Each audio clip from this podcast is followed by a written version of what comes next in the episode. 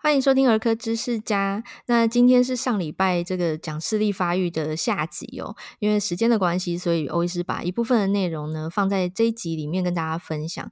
那我们今天要讲的是这个近视的成因，假性近视是什么？还有近视度数的控制哦。邀请到的特别来宾是我们新竹远见眼科诊所院长，也是我们医师指定的眼科医师哈，我们的张聪奇医师，欢迎张医师。Hello，欧医师，Hello，大家好，很高兴在这边跟大家见面。说到这个屈光不正，就是不管是远视、近视还是散光哈，呃，斜弱视这些问题，及早开始治疗。那如果是这些被我们恭喜的，然后张医师提醒说，哎，三个月就要做一次视力检查的正常的孩童，那他们要怎么样好好的预防近视？哈，就像这个妈妈问的，要怎么样保护他的视力呢？对，其实最重要就是一样是那三个重点。其实我们会近视，我们就是一直长时间近距离看东西，所以反过来距离远一点点，距离四十公分，然后呢，每三十分钟一定要休息十分钟去看远的东西哦。然后每天一定要两个小时的户外活动时间哦。这些这三个重点非常重要，就是在我们学龄最少要维持一个习惯。哇，张医师讲的太好了，就是长时间近距离，所以我们反过来做哈，短时间远距离。那这个短时间呢，就是给大家一个数字，叫做呃三十分钟。好，三十分钟，你看书也好，看三 C 也好，玩玩具也好，这都是三十分钟。然后让他休息十分钟，你就让他去呃起身活动哈，或者去公园走，去散步，甚至就干脆不要让他就窝在家里玩，就是去户外去散步，去河堤边，好，就是安全的地方都可以，不要在室内。那距离的部分，呃，如果是阅读啊，好，玩玩具，呃，玩三 C 等等，好，看电视等等。这个距离都要超过四十公分。诶，其实电视好像有一个数据是吗？就是好像越大的尺寸，然后距离要越远。对，以前是那个对角线乘以三倍以上，还三到五倍以上。嗯。可是现在家里面好像都没那么大了，所以现在寸土寸金了，所以也是 蛮麻烦的。要买那么大的房子也是，可能要坐在卧室，然后 看客厅的电视。像我们尽量能够把小荧幕都。调到大荧幕上面，就是能够在 iPad 上面的看的，就不要在手机上面看；如果能够在电视上看的，就不要在 iPad 上面看。这样子，哦，不要一直拿一个 iPad 放在小朋友前面当三七保姆，说：“哎，他就不会吵了，真好，我们可以做自己的事。”那就两个小时回来之后，他还在继续看那个 iPad，嗯，哦，这样子是不对的哈。所以有时候我都会去管一下小孩啊，常常看到小朋友哎，好好几个小时都没有动静了。嗯，原本全部他们看那个 iPad，我就觉得很生气，所以有时候把 iPad 没收一下。我我觉得这真的是现代父母的难题哦，因为现在的生活压力真的是不小。呃，话又说回来，就是这个近视的预防啊，我觉得真的是从习惯的养成开始就要去调整。我们的生活形态真的太太近了。现在强调课业，强调五育并全，其实都没有五育并全，因为体育都是落下的。嗯，对。呃，真正儿童啊、青少年，他们该有的体育时间是每天一百二十分钟，就是两小时。对。有一些爸妈会觉得小朋友体力不好，或者是说尿尿死，就是台语讲这个意思是国语的那个坐不住了哈啊，因为他本来 就是应该要动啊，你要强迫他坐在座位上，坐在教室里，坐在家里。这不符合生物的本能跟它的本性哦。对啊，对啊，像以前我们很喜欢打篮球，我们是每节下课都出去打。对，啊、现在是他们小朋友是有去打，就好像是要拍照，好像网红上传一样，就好像很好像很难得的一个。所以台湾的篮球在亚洲已经排名已经就以前它可以排到前三名、前四名，现在排到不知道算到十几名去，我觉得是很扯的事情。我觉得我们真的台湾的国力真的是这个运动一定要想办法要提倡这个运动啊。真的，真的，我我其实会在我粉砖分享我运动照，有一部分的目的也是希望，呃，可以感染大家。虽然我知道这个成效真的很少，但是呃，确实我们在自身的习惯养成会影响到孩子，因为孩子就是看着爸妈长大的，所以他会模仿你，他会养成你的习惯。那要讲近视控制也好，肥胖的预防也好，其实都跟我们的活动量是有关系，跟我们的生活习惯、生活形态哈是息息相关的。那今天这一集最主要呃，除了回答这个粉丝的呃一部分的问题之外啊，我们也希望透过这些案例的分享，跟大家分析就是小朋友的他的视力发展哈，就是呃孩子的发育不等人，这个大家都知道，但是大家可能都 focus 在呃，也许是什么智力哈、脑部的发育最基础的健康，尤其是视力这一块哈，它更是不等人呢。我们刚刚强调了一岁以前发生的事，三岁的时候要做什么，然后六岁的之前那个视力的检查就要开始，然后远视的存量我们之前有提过，今天再来呃复习一下好了，这个很攸关近视的控制，对不对？对对对，这个也是哈，因为现在我们的近视的比例哈，台湾一直非常高，而且只有越来越高诶，现在已经到九成了，然后那也就是说，几乎每个人都会近视，除非爸妈都没近视，然后也没有三 G 产品，然后也没有在读书的这样的天之骄子才有机会不会近视，然后那所以呢，现在的而且现在全球的其实近视比例是上升非常多的哈，因为我们现在都会在看手机跟 iPad，所以现在大家的。预防呢，已经越越往前面走了，就是我们现在近视控制最新的观念，其实这三个重点就是我们的远视存量。原存的说，我们小朋友刚开始的时候，其实在我们三岁左右的时候，都应该是远视大概两百度左右。那这个远视存量是慢慢的会递减掉的。那其实到小一的时候就递减的差不多了。好，所以我们在中班、大班的时候就要去检查这个远视存量，如果有在减少的时候，就赶快因应的。然后呢，怎么因应？就是我们的低浓度上角药水，这也是一大的进步。就是说，以前的上角水浓度很重哦，然后会畏光，会有一些副作用。那这时候浓度降低很多的时候，它基本上它完全不会畏光了，所以它已经没有这些副作用了。点下去，它等于是保养用，非常的舒适自在。好，那另外就是轴场的监控，因为我们量度数其实不够精准。那量眼球轴场，它可以非常精确测量眼球的变化。我们可以更清楚知道它的细微变化，而去调整浓度。好，所以这是这三个重点，是我们现代医疗院所哈现在所需要知道，就是远视的存量，还有低浓度散瞳药水，还有轴场的精细的监控。这三个重点是现在近视防治的新的观念。呃，基本上它也不新的，它是现在进行式啊。哦，太感谢张医师的啊、哦，我觉得是很贴心的这个提醒，因为。的确，你在亚洲社会，你要跟家长说，呃，小朋友的视力比较重要，那读书不重要，谁会 理你？大家都希望孩子赢在起跑点哦，大家都希望呃，这个呃学习能力啊，或者是说进度啊、成绩啊等等，从小就要培养起来哦。所以大概这个时候，大家会觉得这个视力的。重要性可能不是那么高，那等到真的他有一天高度近视才要来后悔，其实也没有办法逆转时光了，也没有任何的药物科技了。对，所以我们知道呢，家长都喜欢看到成绩单，哎，所以其实我们在近视控制方面也准备了成绩单给家长看。哦，所以 我会列一张成绩单，说，哎，你看，你每三个月来一次段考，哎，你这次考几分？你这是进步多少？你这是做什么努力？我都写在上面。嗯啊，你自己知道说你下次的目标是什么。哦，所以我就说，哎，你有没有把你成绩单带来？我帮你填一下。哎，填一下我们就知道说你这三个月表现的怎么样。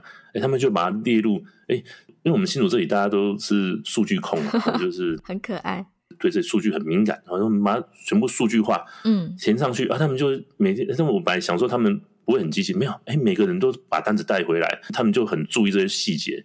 对，所以有时候让家长有那种也是那种考试的心态，也让他们这种数据化，他们会比较去注重这件事情。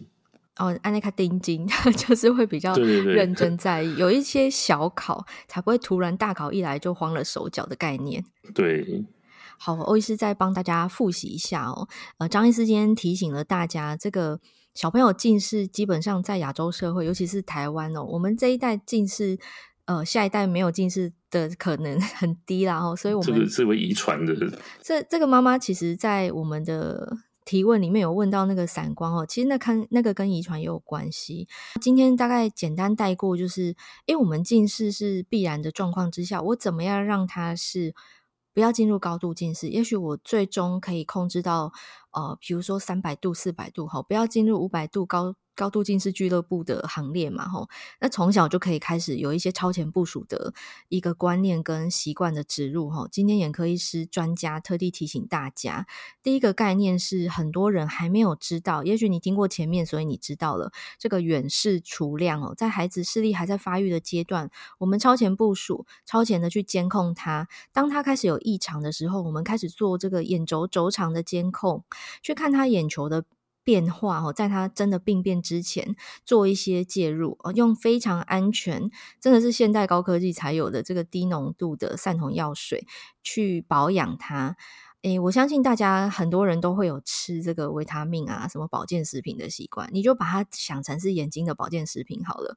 它就是滴在眼睛上作用，然后可以保护他的眼球的健康，保护他的视力，让他在很早的时候存住他良好的视力。哦，真的万一将来近视的延后它的发生，真的近视的减少它度数的加深哦，到他成年的时候，也许他可以不要成为一个高度近视的患者。对对，我还是要讲一下我小朋友的案例啦。我像我小孩就是从中班就开始点低浓度散瞳药水。那我跟我太太都是在小三的时候就戴上眼镜了。那我们都是在五六百度左右。那我小朋友到现在小学五年级还不用戴眼镜，他现在还在打电动。我刚刚去看他在打电动，就是我其实我很很很难管到他，但是因为我不可能二十四小时盯着让他的背后你去监测他在干嘛。但是他就是从小到到大都在打电动。好，好吧，那他他他有打篮球，可是。你看他用眼习惯比我还糟糕，比我小时候还糟糕很多。可是他到现在还没有近视，我女儿也是哈，这些都是靠点散瞳药水还有监控来的哦。所以就跟家长讲说，其实你就算你什么都没办法管到他，你至少每天晚上帮他点一滴药水哦。那我们的目标值也不用放在说零增长哦，不可能度数不太可能零增长，除非说他真的天赋异禀，除非他真的没有用眼睛，那至少。他不要比你早戴眼镜，他的度数不要超过你的一半，其实你就已经成功了。你如果度数是五百度，他长大如果他只有两百五十度，你现在看他现在的用眼习惯比你早那么多，那你就已经算是成功了。好，所以我们有时候也不用定定太高目标，只要比我们少一半就可以了。哦。很感谢张医师分享亲身的案例，告诉我们视力的保健真的从小做就是有差哦。这个在将来的任何粉丝的点播里面，我们可能都会再提到，因为这个太重要了，真的是非常值得不厌其烦的哈，重复分享给大家。那张医师，你最后有要分享那个特殊案例，那个假性近视那一块吗？对对对，大家都想说假性近视到底是什么东西啦，好像。好像我们来诊所就要区分说，它什么是真的，什么假的。其实假性近视这个，就是说这个名词不是太容易解释啊。对，硬要解释的话呢，就是我们只能说它是调节肌哈过度用力，就是我们眼睛那个睫状肌，我们在调节调节视力的那个肌肉过度用力。那有时候呢，我们就会小朋友刚来的时候呢，我们测量到说，哎，他视力明明一点零，哎，他度数却是四百度，这是最常见的。所以这就是假性近视，就是调节肌过度用力。那这个时候，我们只要点散瞳药水之后呢，它就会退到零度。好，还有另外一种比较罕见的是，它来的时候，比如说度数可能飙到八百度了，然后视力只有零点一，点散瞳水点了一两个月之后呢，它居然回到零度，回到一点零。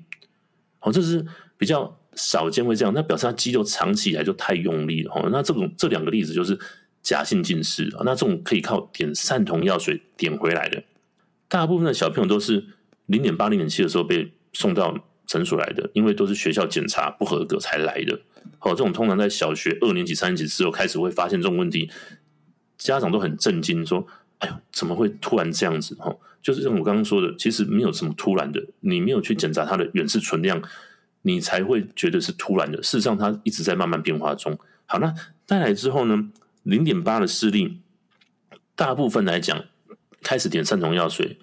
基本上可以被控制住，那或者是有些人运气好点，可以回到一点零。好，那假如说呢，他依然没有办法去控制好，变开始往零点七、零点六开始掉的时候呢，那这个时候呢，我们就要把浓度拉高去控制它。那如果说还持续往下掉的时候，我们就要准备一副眼镜给他戴了，因为当他看不清楚的时候呢，早一点戴比晚一点戴来的好，因为当他看得清楚，他比较好对焦。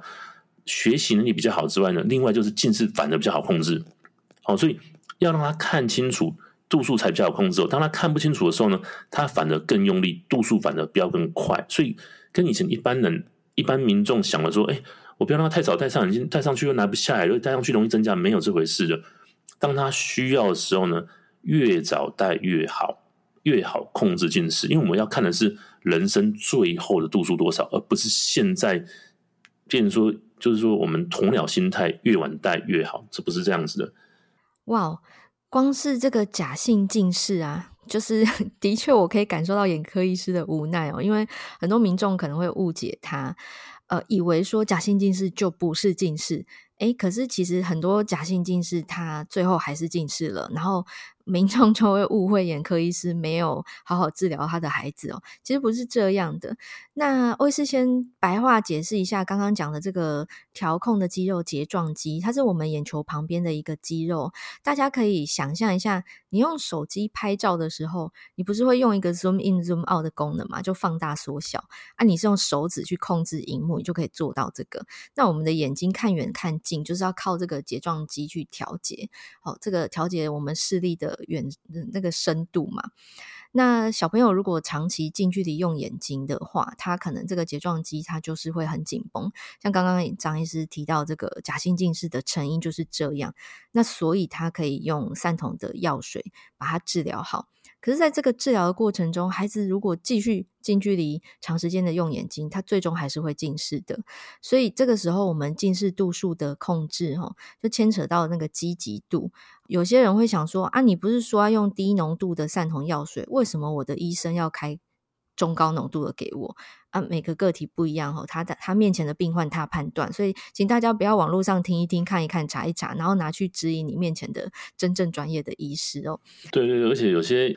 就是我们是积极度的差别，就是有些医师会先放着观察，那有些医师会就是赶快及早治疗。哦，那我觉得都没有错误，但是就是一定要密集观察，哦，密集观察去随时去调整，密集追踪。对，大家都是不想要你小朋友近视，没错，那只是说什么时候开始治疗，那什么时候才是观察期这样子而已。诶，那张医师讲到这个积极度啊，有一些家长可能会想要问说，那我很积极，我可不可以加上角膜塑形片？对，角膜塑形片呢，其实它是另外一个很好用的一个产品，然后就是说，我们对控近视这是一个新的武器哦。可是我自己个人还是会把它放在第二线使用哦，因为我觉得简单最好哦。就是我们一般人呢，一一般小朋友其实戴眼镜点散瞳药水就可以得到很好的控制了。可是还是有些小朋友，他对散瞳药水的效果就是比较差，或者是他就是非常没办法接受散瞳药水的畏光的问题，因为他已经要需要点到比较高浓度的时候呢，那这个时候我们就把它换成角膜塑形片。那角膜塑形片呢，它的优点就是它其实就不会畏光，因为散瞳药水就不用点那么重了，而且它也没有戴上戴在脸上的问题，就是他平常去踢足球或什么时候呢，他没有眼镜的困扰。好，所以。我角膜塑形片，我个人是会放在二线使用，虽然说它控制近视效果是蛮不错的，好，所以不过这就是积极度问题，看家长有多积极，然后再跟医师做讨论有没有需要这么积极。而且有时候真的不是你想要做就可以做，因为孩子要不要配合，他会不会很辛苦，他会不会很反抗，对，也是有关系。然后还有就是家长的口袋够不够深哦，因为毕竟医疗是专业，然后这一些呃产品哈药品，还有就是说你看诊的时间啊哈花费这些是每个家庭都不一样的，所以没有一个统一标准的答案。就是不只是钱的问题啦，你的时间啊，你的生活形态，还有孩子要不要配合，这些都要综合考量。所以真的没有办法在节目当中也好，在网络卫教的文章也好，给大家一个很像 SOP 哈，一个套装，每个人都适用这样子。对，还是要跟您面前的医生讨论的。对，没错没错，每个人个体差异真的是蛮大的啊。医生对于这个判判断哦，就都是同一个方向，只是说什么时候介入而已。嗯。好，今天跟大家讲了，诶，这个假性近视它到底是什么？以及我们又再次的提醒大家，呃，近视控制的三大重点哦，远视存量、低浓度散瞳药水的治疗的角色，以及这个轴长监控啊，眼睛轴长的监控，也带到了呃角膜塑形片它到底应用的角色是什么？